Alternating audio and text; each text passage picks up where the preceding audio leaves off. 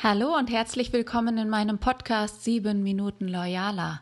Mein Name ist Miriam Engel und ich habe jetzt meine Sommerpause offiziell beendet und jetzt geht es auch weiter mit neuen und frischen Inhalten für den Podcast 7 Minuten Loyaler und natürlich für dich mit vielen Impulsen für deine tägliche Führungsarbeit. Ja, heute soll es darum gehen, wie wir aus diesem Verharrungsmomentum herauskommen und Veränderungsbereitschaft erzeugen. Wie kannst du also Bereitschaft wecken für Veränderung? Jetzt ist es ja generell so, dass in Zeiten von Gefahren oder heraufziehender potenzieller Gefahren, Krisen, die menschliche Kommunikation besonders herausgefordert wird. Und uns allen haben die letzten Monate gezeigt, dass es wichtig ist, Veränderungen in Geschäftsprozessen, in der allgemeinen Zusammenarbeit und im eigenen Mindset proaktiv angehen zu müssen denke ich.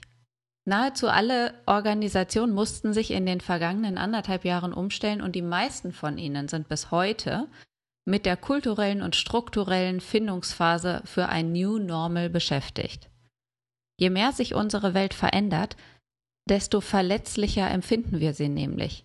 Und das erzeugt Ängste, das erzeugt unwillkommene Gefühle, und wer nicht gelernt hat, konstruktiv damit umzugehen, der läuft Gefahr, durch angstgeleitetes Handeln falsche, ungewünschte Wirkungen zu erzielen. Kennst du bestimmt selber auch, von dir vielleicht auch mehr aus deinem Team in der Beobachtung deiner Mitarbeiter.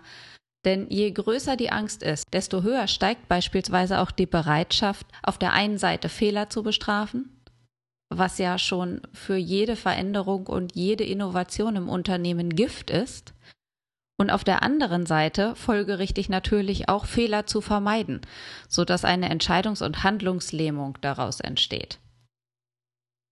Das heißt für uns, dass Unternehmen und auch Führungsmenschen viel mehr zu Managern von Veränderungen werden müssen. Wenn wir in der jüngsten Zeit was gelernt haben, dann wissen wir doch heute, dass es nicht ausreicht, einen Wandel rational zu begründen. Wir können nicht von Vorstandsebene oder von Geschäftsführungsseite aus sagen, so und so wird's jetzt gemacht. Das wird nicht angenommen, das wird nicht geglaubt, das wird in Misstrauen und Zweifel gezogen. Denn der Verstand entscheidet nicht über die Annahme von Wandel. Das sind die Emotionen, die die Veränderungsbereitschaft und das Verhalten steuern. In Kürze, Emotionale Betroffenheit führt zur Bereitschaft und Initiative, Verantwortung zu übernehmen. Und genau das ist wichtig bei allen Beteiligten zu aktivieren, bei Unternehmerinnen und Unternehmern und natürlich allen Mitarbeitenden. Die Fragen, die sich daraus ergeben, lauten also, wie können Unternehmerinnen und Unternehmer Ja zur Veränderung sagen? Und ihre jeweiligen Mitarbeiter so mitnehmen, dass auch diese Veränderungen mittragen, wenn nicht sogar aktiv fordern und fördern und Verhaltensweisen, die vorgelebt werden von Vorbildern, adaptieren. Dieser nicht ganz einfache Drahtseilakt besteht darin, auf der einen Seite Betroffenheit zu erzeugen, ohne Furcht auszulösen. Denn, habe ich ja eben schon gesagt, Furcht führt noch mehr zu Unsicherheit und hemmt Entscheidungen und Handlungsvermögen. Denn wer diffuse Angst oder sogar konkrete Furcht hat, zum Beispiel vor Arbeitsplatzverlust, der wird sich schützen und versuchen, Fehler zu vermeiden, um nicht unangenehm aufzufallen. Deshalb treffen auf Führungskräfte aktuell Anforderungen von zwei Seiten. Einerseits die eigene Ohnmacht anzuerkennen und mit ihr umzugehen als auch die ihnen anvertrauten Mitarbeiter auf einen Zukunftskurs zu lenken, der ihnen Orientierung und Sicherheit bietet und darüber hinaus am besten auch motivierend wirkt. Während der eine schon gestaltet, steht die andere noch unter Schock oder umgekehrt. Sich von Gewohnheiten, Verhalten oder Sichtweisen zu trennen, erfordert zuerst eine innere Veränderung. Bevor wir einer bestehenden Form eine neue Gestalt geben, müssen wir uns von der alten Form verabschieden. John Maynard Keynes, ein englischer Ökonom, hat es mal so formuliert. Die Schwierigkeit der Welt besteht nicht darin, Leute zu bewegen, neue Ideen anzunehmen, sondern alte zu vergessen. Der äußere Wandel verursacht immer auch eine innere Transformation. Damit meine ich einen inneren psychologischen Prozess, mit dem sich eine Person an einen äußeren Wandel anpasst. Und gerade tiefgreifende Veränderungen, wenn wir jetzt über die neue Arbeitswelt sprechen, dann sprechen wir ja von neuen Tagesstrukturen, eine andere Verknüpfung und Einbindung von Familie und Beruf ineinander und, und noch viele einzelne äh, Module, Teile mehr. Und diese tiefgreifenden Veränderungen im Leben sind fast immer mit Schwierigkeiten und vielleicht auch mit inneren Schmerzen verbunden. Es besteht ein entscheidender Unterschied darin, ob der Wandel ein persönliches Motiv trifft, sprich angestrebt war, oder ob er von außen aufgezwungen wird. Die heutige durch Corona verstärkte Situation des Wandels trifft ausnahmslos alle Menschen, die in bestimmten wirtschaftlichen und oder gesellschaftlichen Bereichen aufgefordert sind, sich anzupassen und mit zu verändern. Für die meisten Menschen ist dieser Prozess mit Verlustgefühlen verbunden und die Bereitschaft zum eigenen Umdenken und der eigenen Umorganisation ist sehr unterschiedlich motiviert bis hin zur Verweigerung. Und die Reaktionen auf die vielschichtigen Umstellungen rufen unterschiedlichste Reaktionen hervor. Teilweise wirken die auch übertrieben, zum Beispiel wenn jemand im Zorn sich einfindet und darin verweilt, sage ich mal. Dabei bezieht sich die Reaktion eines Menschen in der Regel nicht auf die Tatsache der veränderten Arbeitswelt, sondern auf die innere Transformation, die mit der Verabschiedung und auch dem Verlust von Gewohntem verbunden ist. Nach meiner Erfahrung sind starke Überreaktionen häufig auf diese drei Gründe zurückzuführen. Erstens, Wachstumsschmerzen sind zu stark. Zweitens, der Verlust ist von höherer Bedeutung. Drittens, schlechte Erfahrung. Gehen wir auf den ersten Punkt mal ein. Die Wachstumsschmerzen sind zu stark. Setzen wir eine innere Transformation mit dem persönlichen Reifeprozess und Wachstum gleich, können wir die emotionale Last ein wenig erahnen. Manchem fällt es hier leichter, rational zu bleiben, um schmerzhaften Emotionen aus dem Weg zu gehen. Ne, das kennst du vielleicht auch. Führungskräfte, manche Führungskräfte richten sich dann an den Verstand der Mitarbeiter und erhoffen sich, mit weniger Gefühlsausbrüchen konfrontiert zu werden.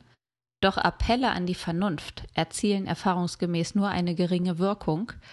Logische Argumente erfassen Ängste und Verlustschmerzen einfach nicht. Die kommen da nicht an. Das Gegenteil ist oft der Fall, nämlich dann, wenn ein Mangel an Einfühlungsvermögen empfunden wird und von Mitarbeitern dann erst recht dagegen rebelliert wird. Kommen wir zum zweiten Punkt. Der Verlust ist von höherer Bedeutung. In Deutschland gab es eine Zeit, in der Unternehmen eine Politik der scheinbar absoluten Arbeitsplatzsicherheit verfolgten. Wer sich nichts zu Schulden kommen ließ, wusste sich abgesichert.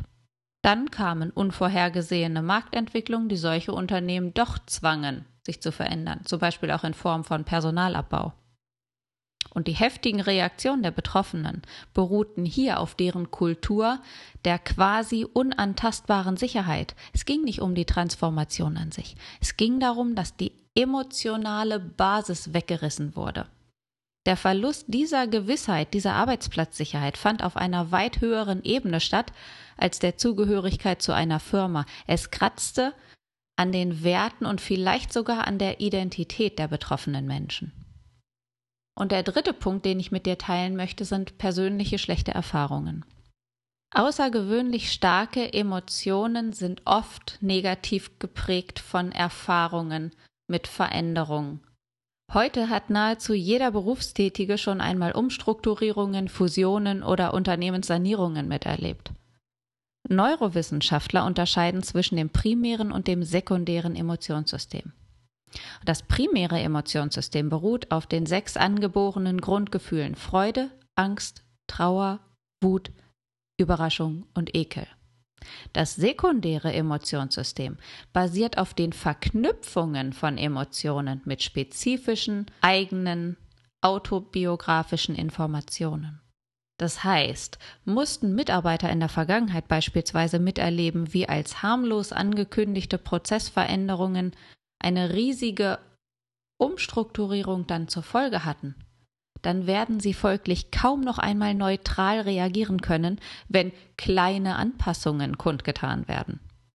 Je nachdem, mit welchem starken Gefühl ein früheres unangenehmes Ereignis verknüpft worden ist, wird dieses heute wieder aktiviert, sobald eine Vorhersage auf vergleichbarem Boden fußt.